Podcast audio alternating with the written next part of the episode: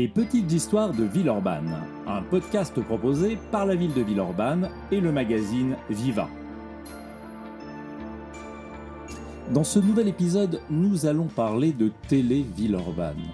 Pendant une quinzaine d'années, Villeurbanne fut le siège d'une télévision régionale. C'était au début du petit écran, il y a bientôt 70 ans.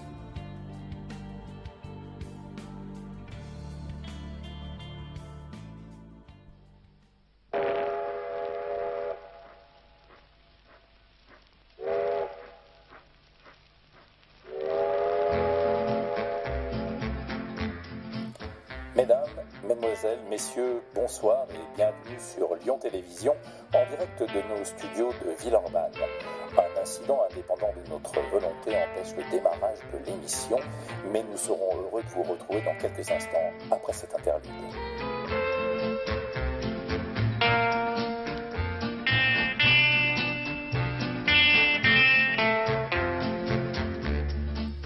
Le décor apparaît on ne peut plus minimaliste. En guise de fond, un gros rideau qu'on suppose vert ou bleu, mais que la technique de l'époque ne filme qu'en noir et blanc. Une porte s'ouvre à sa gauche, percée dans une fausse cloison contre laquelle on a disposé un grand bouquet de glaïeuls.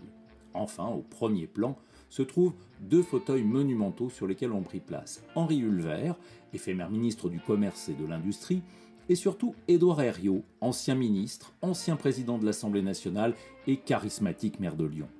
Un journaliste s'empresse auprès d'eux tandis qu'une caméra leur fait face. En ce lundi 8 novembre 1954, on inaugure pour la première fois dans l'histoire un studio de télévision à Lyon. À Lyon vraiment?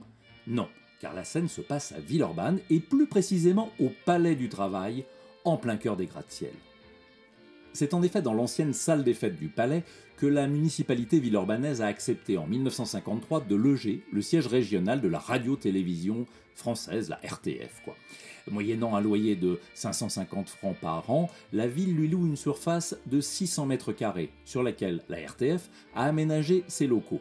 Trois bureaux, une salle de projection, une de sonorisation, une réserve de bobines, deux magasins, une salle de télécinéma, deux minuscules loges pour les artistes, une grande régie d'où sont pilotées les émissions, et enfin l'unique studio de la chaîne, une pièce d'à peine 7 mètres sur 6.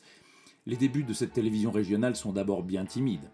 Il fallait faire tout avec rien, raconte Patrice Didier, ancien caméraman de France 3.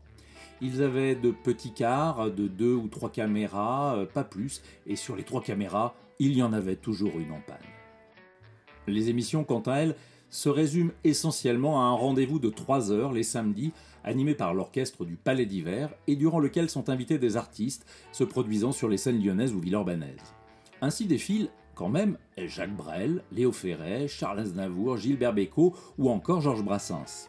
Chacun est rémunéré par un beau sourire, une franche poignée de main et un merci d'être venu, qui finit par devenir le nom de l'émission.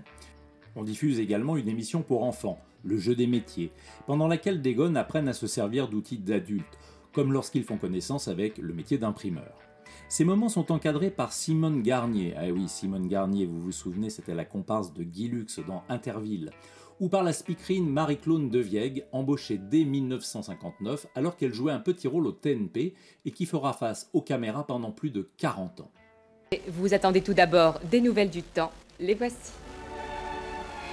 Demain, persistance du temps à Giboulé, avec risque d'orages locaux sur les versants nord-ouest des montagnes, dans la moitié nord de la région. Vous venez d'entendre une archive de Marie-Claude Deviègue, qui fut également présentatrice de la météo pendant de nombreuses années. Mais revenons aux premières heures de la télévision à Villeurbanne. Le 10 janvier 1964, la télévision régionale inaugure son journal quotidien en présence du ministre de l'Information de l'époque, Alain Perfit. Tout le Gotha de Lyon est présent pour l'occasion, sauf le maire de Villeurbanne, Étienne Gagnère, que l'on a oublié d'inviter, ce qui le met dans une colère noire. Mais revenons à nos premiers instants et au 8 novembre 1954. Pour assister à ce moment solennel, la ville a disposé une dizaine de téléviseurs dans la salle du conseil municipal de l'hôtel de ville et invité une brochette de personnalités locales, dont l'ancien maire Lazare Goujon, le père des gratte-ciel. Dans Villeurbanne, à Lyon et dans une large partie du sud-est de la France, la foule se presse devant les vitrines des marchands de télé pour regarder l'émission. Car bien peu nombreux sont les particuliers à posséder un téléviseur à l'époque. on estime leur nombre à seulement 10 000 dans toute la région et à à peine 1500 à Lyon même. Mais ça y est, l'émission commence. Le journaliste donne la parole à ses invités. Edouard Herriot intervient. Je me réjouis plus que personne, dit-il, de pouvoir inaugurer la télévision de Lyon. Cette installation de la télévision à Lyon a posé de très graves problèmes.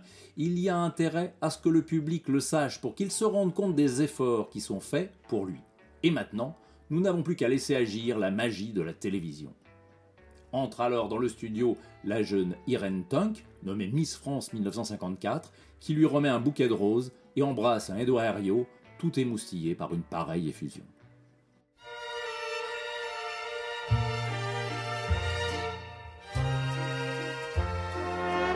On m'appelle la télé, la montreuse à tout va. Avant de faire le trottoir, je me l'écaille sur les toits. Je suis pas grand chose de bien, c'est sûr, mais ce qui me gêne, c'est leurs jeux interlopes qui me luxent les antennes.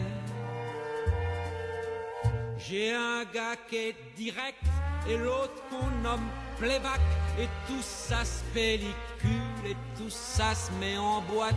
Mais les clients sérieux, c'est pas qu'ils m'embarrassent et pour pas faire d'envieux, je me les fais face à face et pour pas faire d'envieux, je me les fais face à face.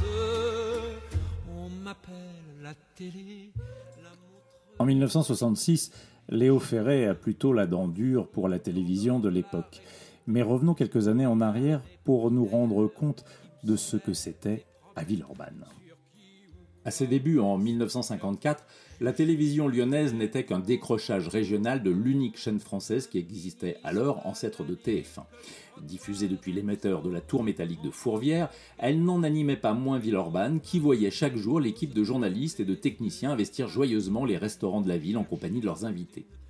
Ou faire des blagues, comme ce jour où des membres de l'équipe portèrent la Fiat 500 de la speakerine Marie-Claude Deviègue au sommet des marches du TNP. Puis, au cours des années 1960, débutèrent à la Pardieu les travaux de construction du nouveau siège régional de l'ORTF, rue des Cuirassiers. Terminé en 1968, ce grand bâtiment accueillit le personnel et le matériel de la télévision qui quittèrent alors Villeurbanne. Quatre ans plus tard, en 1972, les locaux de la Pardieu servirent de cadre à la toute nouvelle troisième chaîne, héritière de Télé Lyon et à l'origine de l'actuelle France 3.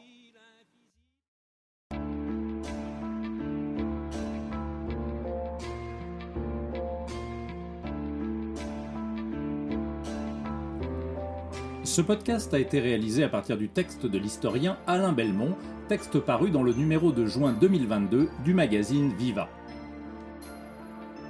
Pour ne pas déroger aux bonnes habitudes, messieurs, mesdames, c'est en chanson que nous nous quittons. Et c'est le facétieux Pierre Perret qui nous accompagne aujourd'hui. Dans notre univers saturé d'écran, il est amusant d'imaginer ce soir où La télé était en panne, c'est le titre de ce morceau. On passe de la panique générale au plaisir de se retrouver, de retisser des liens, de réinventer des relations, quand les émissions et les présentateurs se testent enfin. Ce que je m'empresse de faire. A bientôt pour un nouvel épisode des Petites Histoires de Villeurbanne.